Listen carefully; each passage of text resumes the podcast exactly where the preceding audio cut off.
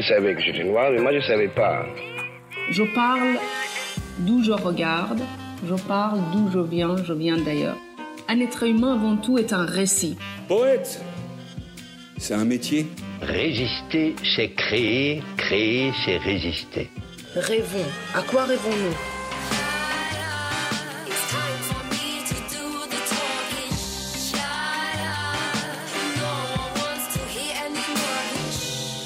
Kobo by Fnac présente La couleur des mots. Une série originale d'Alexandre Hérault et Claire Almerac, réalisée par Écran Sonore et produite par Kobo. Ce que je veux depuis le début, moi, c'est écrire.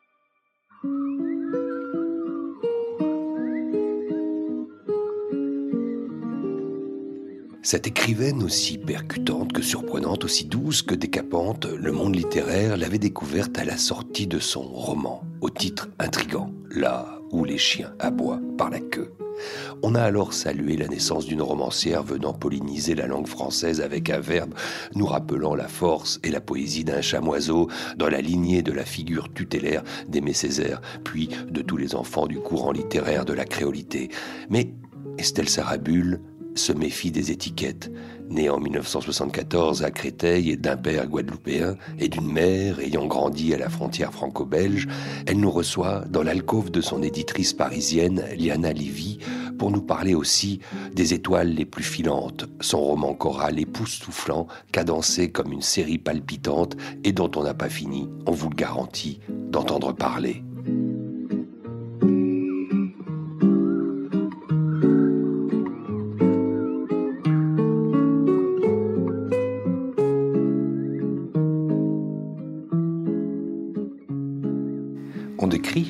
Le lieu où on se trouve euh, là, actuellement, c'est un peu l'antre, Estelle Sarabul. Oui, c'est l'antre de Liana Lévy. Eh, c'est là le, le repère, là où euh, l'alchimie se fait, là où les livres euh, finalement euh, voient le jour. Exactement, c'est là où je discute avec Liana, mais aussi avec mon éditrice, avec toutes les personnes qui s'occupent de la vie du livre, hein, de sa naissance à sa commercialisation. Donc c'est un, un lieu très important et c'est le lieu où je suis venue au monde en tant qu'écrivaine. Oui, c'était il y a pas si longtemps, après tout, parce que là où les chiens aboient par la queue, 2018, c'était donc il y a quatre ans, c'est là que bah, une nouvelle vie euh, commence, celle de votre entrée euh, en littérature, on dira ça comme ça, euh, Estelle Sarah Bull, Madame Bull. J'ai presque envie de commencer par la fin, la toute fin, sur euh, finalement les remerciements de ce quatrième roman. Moi, j'aime bien dire le quatrième roman parce que j'oublie pas qu'il y en a deux qui sont consacrés euh, à la littérature jeunesse. Absolument. Merci à Christiane et Nicolas Lacroix qui ont bien voulu, par leur relecture bienveillante et attentive, vérifier que je ne m'égarais pas concernant les détails relatifs à leur merveilleux pays qu'est le Brésil. Merci à l'équipe de Liana Lévy pour l'écoute, les relectures minutieuses et l'enthousiasme qu'elles ont bien voulu manifester à l'égard de mes étranges obsessions. C'est quoi ces étranges obsessions? Ah, ben en l'occurrence, l'obsession, c'était un film, c'était Orfeu Negro, ce film qui a eu la Palme d'Or il y a bien longtemps, en 1959, et qui, moi, m'a beaucoup marqué quand je l'ai vu bien longtemps après, 40 ans après, et dont j'avais envie de parler, euh, qui a fait la matière de départ pour la fiction de, de ce roman Les étoiles les plus filantes. On aurait pu commencer euh, tout simplement, euh, parce qu'à la base, peut-être qu'au début était le verbe, Estelle Sarabul, par euh, la façon dont commencent habituellement les contes. Euh, Là-bas, dans les Antilles, il y a cric, Yé crac, il y a mystécric. yé mystique crac. Alors, ça, est-ce qu'il est facile pour vous de s'emparer à un moment donné de ce verbe? Comment vous avez imaginé justement cette appropriation d'une langue qui n'était pas la vôtre, qui est celle du créole, Mhm. et celle que votre père vous a pas transmise? Oui, ben, en fait, c'est là qu'intervient le travail de l'écrivain. Parce que moi, avant d'être euh, négropolitaine, antillaise, banlieusarde, française, tout ce que vous voulez, je, me sens surtout écrivaine. Et ben, le rôle de l'écrivain, c'est de s'emparer de la langue, de faire parler ses personnages. Et donc, euh, ben, tout mon travail dans ce premier roman, c'était qu'on ait l'impression que mes personnages, eux, parlent le créole. C'est-à-dire que moi, je ne le parle pas, mais eux le parlent. Et donc, bah voilà, ça se joue comment? Il faut pas non plus qu'ils ne parlent que créole, parce que du coup, je me couperais de la plupart de mes lecteurs, tous ceux qui, qui ne sont pas créolophones. Mais en revanche, savoir distiller quelques paroles créoles, quelques mots dans les dialogues, bah ça permet après au lecteur de faire son propre travail et de comprendre que mes personnages, eux, parlent le créole dans ce roman-là.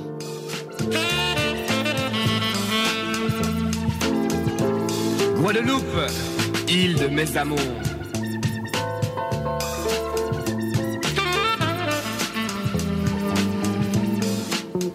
Je suis parti, j'ai laissé un paradis, la Guadeloupe, mon pays. Vivre en France et habiter Paris, ville d'enfer où l'hiver ville de fer où tout est gris.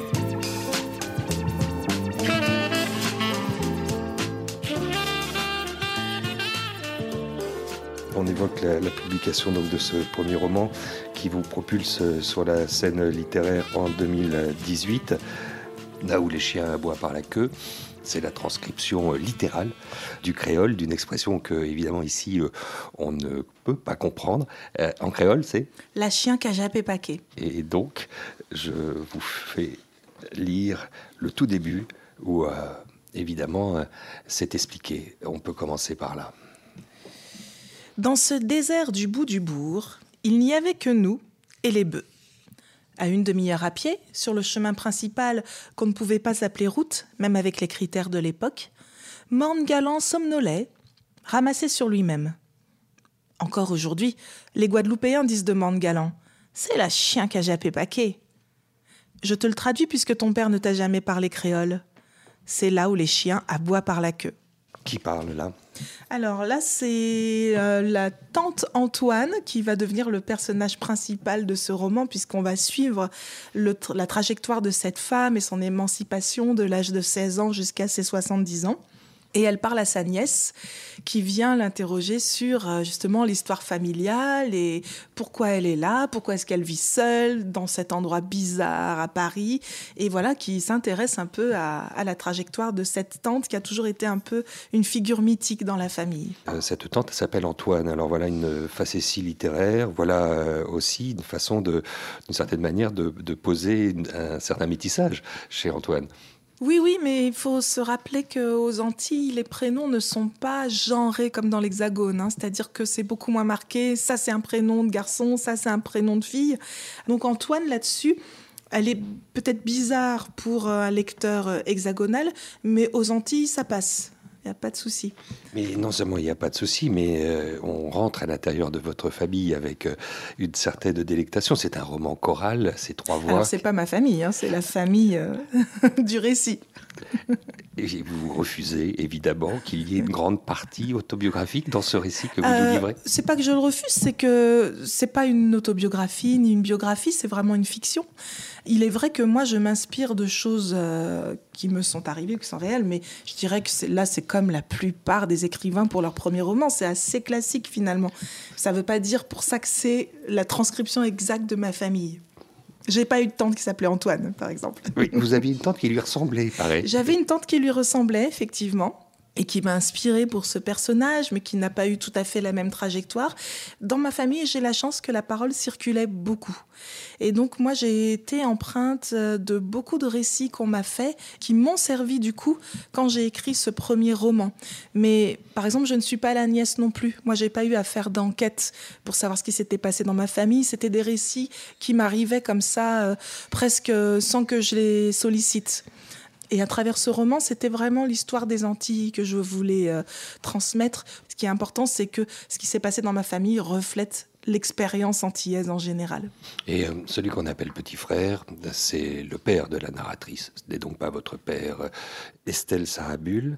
Mais euh, tout comme le vôtre, me semblerait-il, il n'a pas appris, et pour une bonne raison, à sa fille le créole. Mhm. on plonge dans cette page 46 où c'est lui qui s'exprime. Fais attention, ma fille. Ta tante Antoine, c'est une fatigante. Elle va te chauffer les oreilles avec ses bavasseries et te manger tout ton temps. Elle voudra enduire ton bébé d'une potion qui éloigne les mauvais esprits et te faire avaler de l'hémoglobine des chiens pour te donner des forces. Ne va pas trop souvent dans son gourbi sous prétexte qu'elle te raconte des choses qui te fascinent. Elle pourrait te transmettre des maladies, c'est une malpropre. Elle a encore le chauffage au moins dans sa boutique? Un jour, il faudra débarrasser tout ça. Voir ce qu'on fait, des chiens, négocier avec les services de la mairie. Lucinde parle, clame qu'elle s'occupera de sa sœur comme elle l'a fait pour Hilaire, mais tu connais la vérité. Je ferai le nécessaire. Tu n'imagines pas comment était Antoine. Belle comme un soleil, irradiante dans son délire. Je peux te raconter moi aussi ce que c'était la Guadeloupe. Quelques éblouissements et puis rien que des blessures. Mais tu ne sauras jamais combien j'ai bu au goulot de la liberté en arrivant en métropole, comme un assoiffé. Je ne t'ai pas parlé créole parce qu'il n'y avait aucune raison à cela. Je voulais que tu fasses des études brillantes et que tu t'élèves dans la société. Notre monde n'est pas un monde de nègres, c'est ainsi. Je n'aurais pas voulu que tu épouses un de ces pecnos de monde galant, ou même un antillais, ça m'aurait inquiété, parce que je les connais, parce que j'ai tout fait pour ne pas leur ressembler et que dans son genre, Hilaire, avec ses soixante ans de fidélité au souvenir de Lali, Hilaire, qui était le plus sacré vieil nègre que la terre ait porté, ne ressemble pas tout à fait aux Antillais non plus. Bien sûr que non, je ne renie pas mes origines, mais l'amour n'empêche pas la sévérité. J'ai la Guadeloupe en colère. D'ailleurs, tous les Antillais critiquent les Antillais.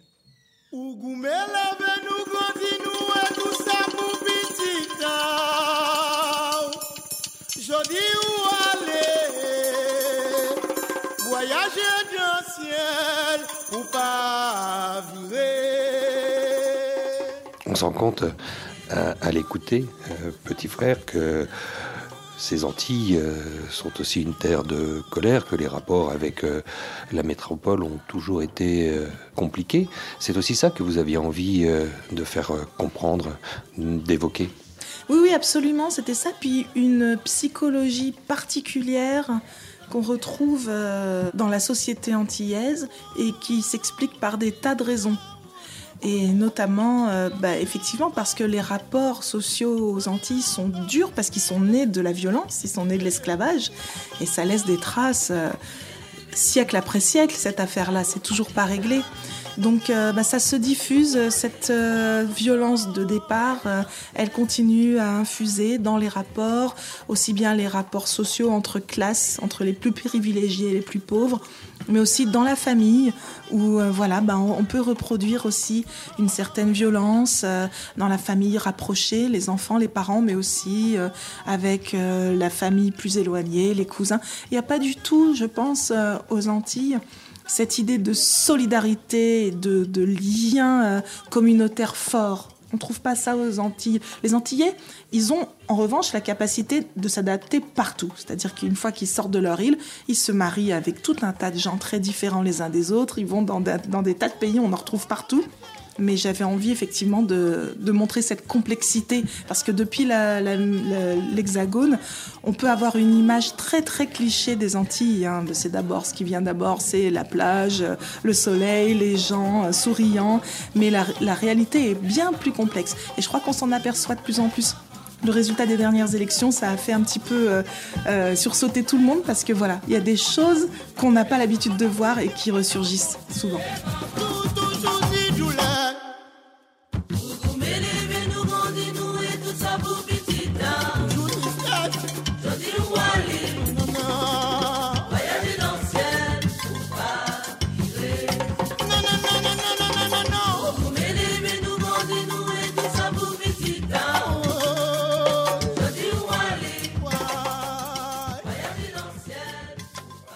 S'il y avait une couleur pour parler euh, de votre enfance. De mon enfance? La couleur, euh, ah, je dirais quand même le bleu du ciel parce que j'habitais au neuvième étage à Créteil dans une tour. Et donc je voyais l'immensité du ciel et les, avions et du coup ça me faisait tout de suite penser à la Guadeloupe. Euh, il y avait toujours une espèce de d'entre-deux nostalgique, penser à la Guadeloupe quand j'étais à Créteil et penser à Créteil quand j'étais là-bas. D'entre deux océans. C'est ça. Justement, à propos de, votre enfance, il y a un premier souvenir qui des fois euh, survient encore. Le premier souvenir qu'on peut convoquer, c'est euh, la maternelle, l'entrée à l'école et l'accès aux livres, justement. Ça paraît cliché comme ça, mais c'est ce que je dis souvent, c'est que je pense que les livres ont été très tôt un refuge pour moi. Je sais que j'étais très malade, j'ai été hospitalisée plein de fois parce que j'ai commencé à faire de l'asthme, de l'eczéma, enfin ça se passait mal. Et euh, ce qui m'a sauvée, entre guillemets, très très tôt, c'est d'aller vers les livres. Les livres illustrés, les livres d'images. Et puis à 4 ans, je lisais déjà, donc je suis passée aux livres, euh, à la lecture, et voilà, ça m'a plus quittée. Il y a eu un moment où vous avez été euh, persuadé euh, que vous deviez ou que vous alliez et, le pouviez écrire. Mais je ne parle pas des textes que vous écriviez à tous ces dirigeants, puisque des écoles de commerce vous avez fait, puisque vous étiez plutôt de cet univers-là, et que c'est à 40 ans, un peu sur le tard, qu'est mhm. advenu ce moment-là. Mhm. Qu'est-ce qui s'est passé? Qu'est-ce qui s'est passé? Je crois que l'envie était présente dès l'enfance, justement. Mais euh, ben, en fait, j'étais bonne élève et finalement, je ne sais pas si c'est bien trop bonne élève parce que du coup, on suit un moule. J'étais très obéissante et je voyais que ça faisait plaisir à mes parents que je sois bonne élève. Et du coup, je crois que mon envie profonde, je la mettais un peu de côté. Et du coup, bah, je me réfugiais un peu dans les études. Ça aurait pu durer 15 euh, ans, quoi. Ça pouvait ne pas avoir de fin jusqu'au moment où il fallait bien travailler. Et effectivement, c'est quand même assez tard, euh, vers 40 ans, que je sentais quand même que je, n'étais pas achevée. Vraiment au sens où il y avait quelque chose en moi qui me disait que je n'étais ni à ma place, ni satisfaite de ce que je faisais. Pourtant, j'accédais à des postes très intéressants, mais il y avait une insatisfaction profonde que j'avais toujours un peu éteinte, mis sous le boisseau. Et à 40 ans passés, je me suis dit que c'était pas possible. Il fallait qu'enfin que je fasse ce que j'avais envie de faire, malgré toutes les remarques qu'on allait me faire, malgré mes craintes. Et c'est ce que j'ai fait. Je me suis dit, mais en fait, ce que je veux depuis le début, moi, c'est écrire. Que vous étiez peut-être, euh, Estelle Sarabul, une euh, petite fille de Césaire ou une fille de Chamoiseau Voilà. Alors je les admirais, je les lisais, j'aimais beaucoup ça, c'était mon refuge, mais je ne m'autorisais pas à me dire que je pouvais peut-être mettre mes petits pas dans les leurs. l'Académie Goncourt décerne le prix 1992 à Patrick Chamoiseau pour Texaco. Voilà, Patrick Chamoiseau est avec nous euh, en direct, de, Strasbourg. Première réaction, je suppose, de la joie, de l'émotion? De la joie, de l'émotion et aussi du contentement parce que c'est toute la Martinique qui a été honorée dans ce qu'elle est. Et je suis content parce que le fait qu'un jury littéraire ait pu honorer un texte comme celui-là, qui est une invocation à toutes les langues du monde. Vous savez, dans Texaco, il y a la langue créole, il y a la langue française, il y a presque toutes les cultures du monde qui sont là en chatoiement. Et le fait que cette annonce me parvienne dans un cadre comme celui-là me remplit de contentement euh, tout à fait complet. C'était très important pour moi parce que Texaco a été effectivement une révélation puisque ce roman qui mêle beaucoup plus que moi je ne le fais dans Là où les chiens, euh, qui mêle le créole et le français. Même si vous en inventez un des termes. Hein, J'invente des termes, mais lui, il a porté ça vraiment à une espèce d'incandescence. Cette créolisation. Créolisation du récit. Euh, donc moi, ça m'avait émerveillé. Et en plus, il reçoit le prix Goncourt. Moi, j'ai 18 ans à cette époque-là. Et tout d'un coup, c'est pour moi le prix Goncourt, c'est le synonyme de la culture française la plus établie, la plus classique, la plus institutionnelle. Mais pour moi, ça n'avait rien à voir avec la culture créole, qui était un monde à part. Et tout d'un coup, cet auteur, je vois qu'il est récompensé précisément pour sa culture créole et sa façon merveilleuse de, de, de, l'utiliser pour un récit totalement universel. Et je crois que là, déjà, il y a eu un premier déclic. Mais vous voyez, j'avais 18 ans à l'époque. Et moi, je me suis mise à écrire qu'à 40 ans. Donc il s'est passé encore plus de 20 ans entre le moment où j'ai eu ce premier déclic de me dire bah, finalement on peut écrire avec sa propre voix, quelle qu'elle soit, et puis être reconnu universellement, et le moment où je me suis dit bah, moi je peux essayer de faire entendre cette voix-là. Mmh.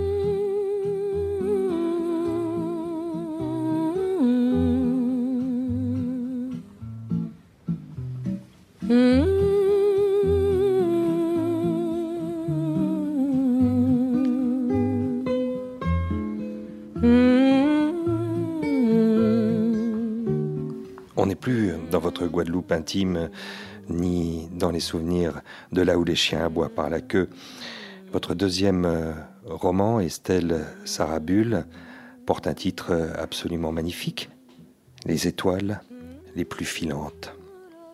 Et là, qu'est-ce qui vous a pris de vous emparer ainsi de ce film mythique que fut euh, Orphée ou Negro, qui fut lui-même une comète Orphée ou Negro, comment vous rentrez dedans? Pourquoi vous en faites ce roman? Bah après, là où les chiens boivent par la queue, c'est vrai que je voulais justement me détacher complètement de l'histoire familiale ou proche de la famille pour partir vers d'autres terres. Et ce qui est bien quand on est écrivain, c'est qu'on peut naviguer euh, sur tous les océans qu'on décide de sillonner.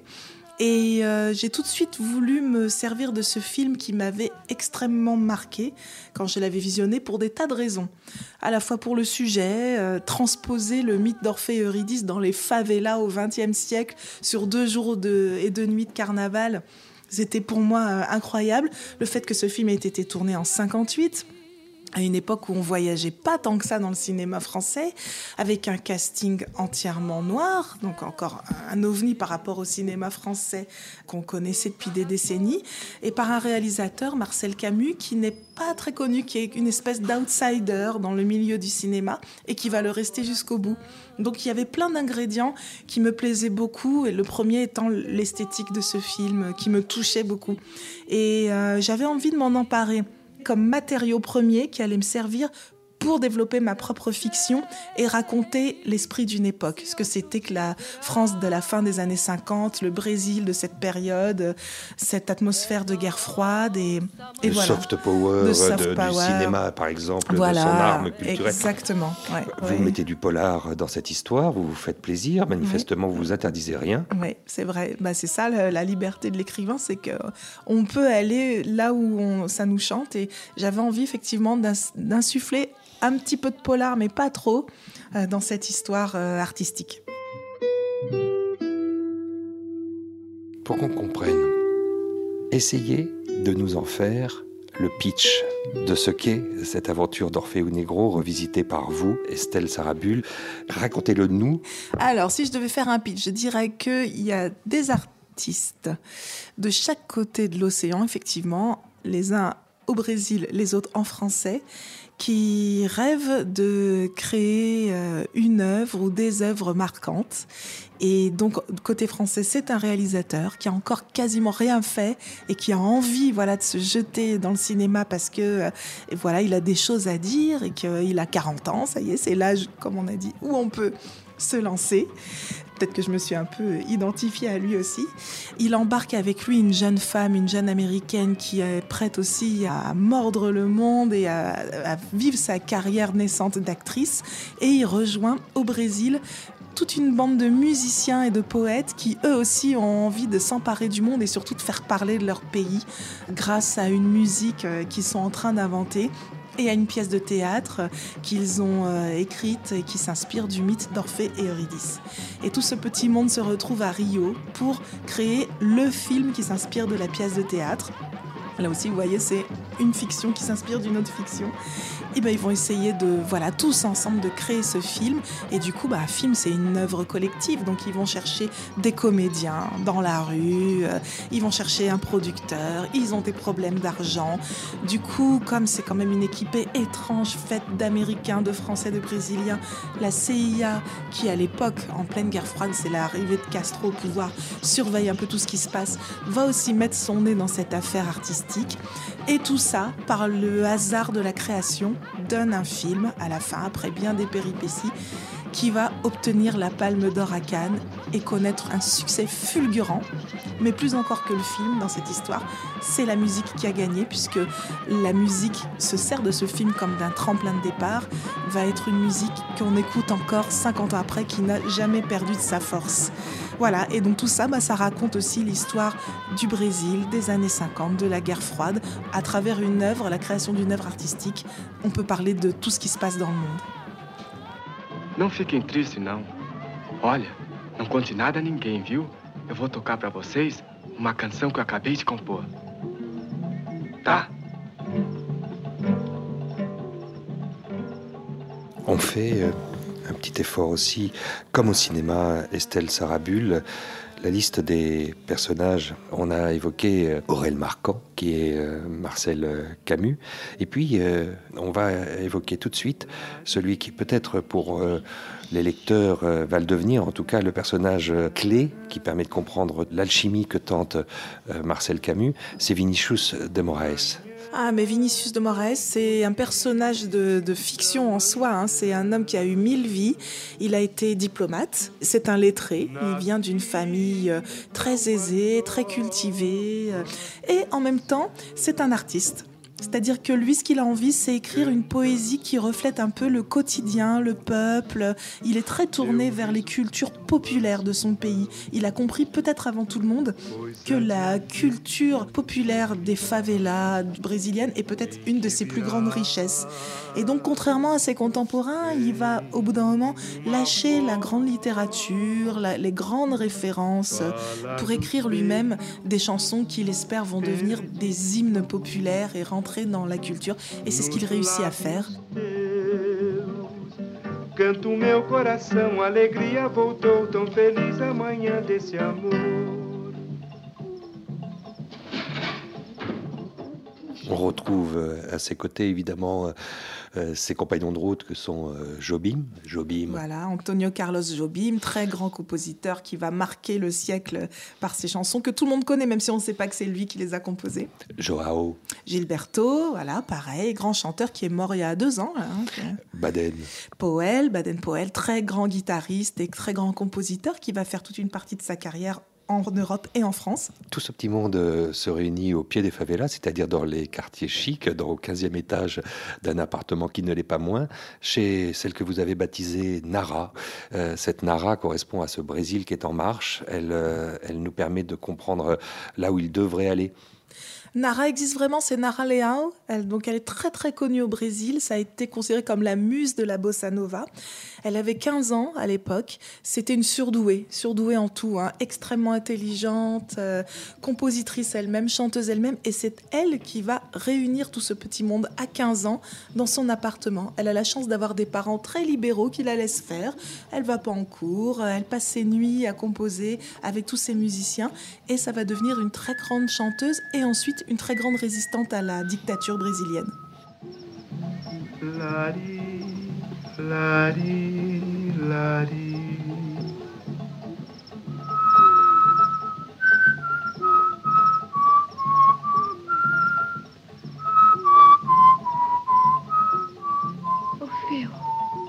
Marc Pessadon, avant tout, je voudrais vous poser des questions peut-être indiscrètes. Vous êtes originaire de quelle région? Je suis née aux États-Unis, près de Pittsburgh, dans une ferme. Et quand on a vu Orfenegro, on s'imagine que vous êtes une authentique brésilienne. oui. Non, euh, je suis de père philippin et mère américaine. Et comment se fait-il que Camus vous ait trouvé là? Il a été aux États-Unis vous chercher? Non, euh, j'avais un petit rôle dans un film à Paris. Au moment où il était en train de préparer son film Orfeo, il a entendu parler de moi, il est venu sur le plateau me rencontrer. Il m'a parlé de son projet, mais après, j'ai pas eu de nouvelles de lui pendant deux ans. Et au moment où j'avais perdu tout espoir, il est venu un télégramme me disant qu'il était prêt. Ça vous a plu de tourner ce film? Oh, beaucoup, beaucoup, beaucoup. J'ai beaucoup aimé les gens de Rio, euh, les gens avec qui on a travaillé. C'était une, expérience euh, merveilleuse.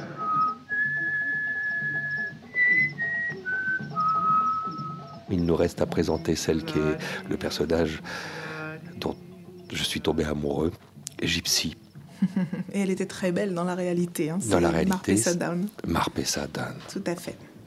Alors, en regardant tour à tour Vinicius, Jobim et Nara, Gypsy se lança. En tout cas, vous avez une carte à jouer avec la musique. S'il y a bien une chose qui peut lier très pacifiquement les États-Unis au Brésil, c'est ce que vous avez créé, la musique brésilienne d'aujourd'hui. Pourquoi n'iriez-vous pas la faire découvrir à mon pays? Jouer à New York Toi, Vinicius, mais aussi Louis, Tom, Joao, Elisette et tous vos amis, ces jeunes talents dont regorge Rio. Même Baden avait levé la tête. Aurel, de loin, observait sa femme avec étonnement, elle qui d'ordinaire se tenait toujours en retrait. Pourquoi irions-nous là-bas? demanda Tom. Excuse-moi de te dire ça, mais les Américains ne peuvent pas être attentifs à ce que nous faisons. Ils ont leur rock'n'roll. Ils nous envoient Sinatra et Bud Shank. Les étrangers qui veulent vraiment nous entendre viennent déjà ici. Mais le monde pourrait découvrir la bossa nova. Je crois que vous devriez le faire parce que parce que vous avez trouvé un style qui plaira au monde entier. Un style qui donne envie d'être optimiste et de venir au Brésil. Vous, les plages de Copacabana et cette impression d'entendre du jazz qui n'en est pas. Vous offririez du rêve aux Américains et je suis sûre qu'ils seraient dingues de vous. D'autant que Cuba et la salsa pourraient ne plus attirer comme avant. Quand on regarde ce que nous offrent les archives de l'INA avec votre actrice Gypsy, on rappelle qui est Gypsy? Marpessa Down. Eh bien, on peut se souvenir de ce prologue aussi que vous situez à Cannes en mai 59 qui commence ainsi. Mademoiselle, quel effet cela vous fait-il de vous retrouver à Cannes? J'en suis très heureuse. C'est une découverte pour vous? Je n'étais jamais venue en effet. Comment vivez-vous la Palme d'Or? Je suis très contente. Je remercie le jury et le public qui ont été très accueillants pour le film. Vous êtes la sensation du moment, une piquante américaine qui tourne dans un film français. Êtes-vous fière pour votre pays? Pour l'Amérique? Le film a été tourné au Brésil par un réalisateur français mais vous êtes la star américaine du film, un film qui fait souffler un vent d'amour et de liberté sur le festival. Je ne crois pas qu'on puisse me désigner comme une star, je n'ai fait que deux films pour l'instant, et aucun aux États-Unis. Quant à l'Amérique, elle a bien sûr ses grandes vedettes ici, dont je ne suis pas, mais j'ai la sensation qu'elle n'est pas toujours le pays de liberté qu'elle devrait être.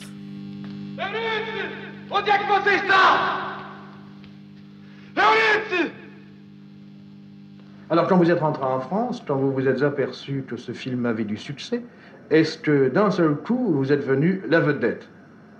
Qu'est-ce que vous comprenez par vedette euh, enfin... Mettons, avant de signer ou de réaliser le film avec Marcel Camus, euh, vous étiez une petite comédienne, une danseuse. Est-ce qu'après, quand ce film a obtenu le succès, tout de suite, on a fait de Marpessa Down une vedette? Oui, on a fait de Marpessa Down une vedette. je ne sais pas si je comprends très bien le mot vedette. Alors comment comprenez-vous le mot vedette? La mot vedette, pour moi, c'est très superficiel. Ah. Et euh, comme je ne me vois pas tout à fait dans cette lumière-là. Alors, vous n'étiez pas vedette? Je ne sais pas ce que j'étais pour les autres. Moi, j'ai toujours euh, voulu faire mon travail euh, en tant que comédienne, actrice. et jusqu'ici, j'ai toujours eu la chance de continuer à travailler dans ce domaine. En vedette, je ne sais pas.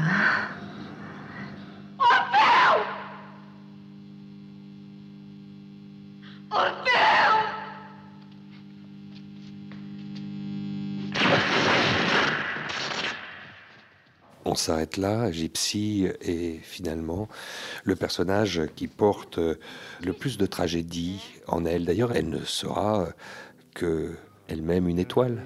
Une étoile filante, absolument.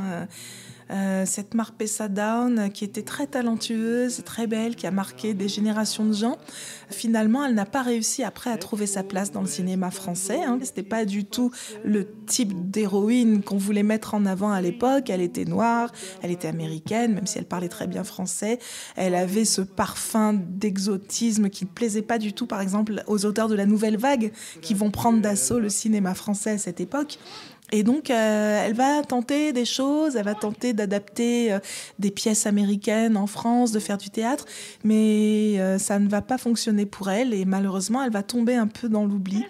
Voilà, j'avais envie aussi de montrer effectivement ce parcours qui finalement est le parcours d'un tas d'actrices, parce que nous, on se souvient de celles qui ont réussi, mais pour combien qui ont qui n'ont pas pu percer pour plein de raisons dans le cinéma et qui, voilà, ont dû se résoudre à disparaître de la scène n'évacuons pas ce qui constitue peut-être la toile de fond de votre obsession. C'est la façon dont on a pu, pour la première fois, euh, filmer les corps noirs avec le cœur et filmer euh, enfin une autre culture qui était euh, à l'intérieur même du pays comme reléguée. C'est un combat aussi que vous nous décrivez. Mhm. Oui, oui, c'est vrai, parce qu'il fallait le faire. hein. À l'époque, euh, la tendance du cinéma français, euh, c'est pas du tout ça. C'est pas du tout ce qu'on a appelé l'exotisme. C'est pas du tout d'aller voir ailleurs ce qui se passe. C'est plutôt, euh, et ça l'est toujours en grande partie, des histoires bourgeoises qui se passent à Paris, dans un monde très restreint et peu tourné vers l'autre. Et donc Marcel Camus, il a eu cette audace de proposer ce film, de le tourner à Rio. Déjà, c'était pas si courant que ça hein, qu'on aille tourner comme ça à l'étranger, avec des acteurs totalement inconnus et tous noirs. Et donc là, je trouve qu'il a fait un pari qui était extrêmement dangereux. C'est vrai que j'avais envie qu'on montre ça parce que je crois que sa démarche, malgré ce qu'on a pu lui faire comme reproche, C'est-à-dire? C'est-à-dire qu'il filmait l'exotisme, que c'était des favelas de carton-pâte. Hora de Je crois que c'est faux. Il, a, il est vraiment euh, totalement humainement et sincèrement euh, conquis par cette culture. D'ailleurs, la preuve, c'est grâce à lui que la bossa nova et même la salsa vont conquérir le monde entier. La samba, pardon. Et puis bon, il s'est entouré des meilleurs, hein, Vinicius, Joao, dont on a parlé. Et il montre le carnaval et aussi une séance de, de candomblé euh, qui, de façon incroyable et très spectaculaire et qui relève presque du documentaire. Donc il arrive à mêler tout ça à une fiction. Ça me rapproche de ce que vous dites. hein. Vous dites que mes romans souvent ressemblent à des documentaires. Sans doute que je me suis sentie aussi euh, proche de, la façon de créer de, de- d'Aurel Marquand dans mon roman, de Marcel Camus dans la vie, en ce sens où il arrive à mêler vraiment des choses qui ressemblent à du, de la vérité vraie, du documentaire, avec de la totale fiction. Marcel Camus, euh, finalement, n'aura pas non plus une carrière euh, au point aujourd'hui d'avoir un peu disparu Oui, des radars ouais, au ouais. niveau de la mémoire. Oui, alors oui. que son film, Son et c'est est bien là le titre, reste plus qu'une étoile filante. Ouais. C'est ce qui permet d'avoir encore quelque chose dans la mémoire, cette trace que laissent les étoiles les plus filantes. absolument. J'ai emprunté ce titre à Césaire. hein. C'est un vers d'un poème de Césaire, Les étoiles les plus filantes, de je ne sais plus quel poème, qui ne parle pas du tout de ça par ailleurs. Mais c'est en lisant ce poème que je me suis dit que c'était parfait comme expression pour mon roman.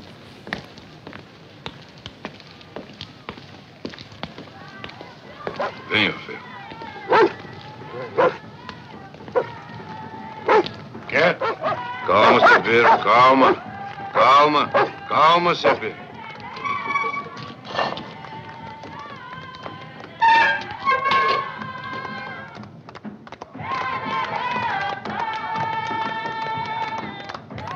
C'était La couleur des mots de la romancière Estelle Sarabul, une série originale d'Alexandre Hérault et Claire Almerac, réalisée par Écran Sonore et produite par Kobo.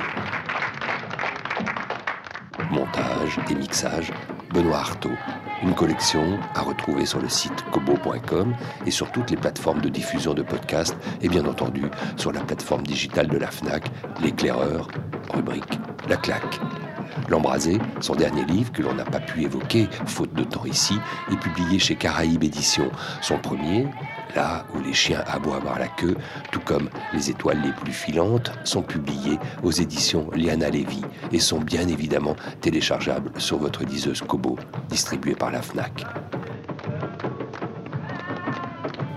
Vous pouvez retrouver les productions Kobo Originals sur kobo.com et fnac.com.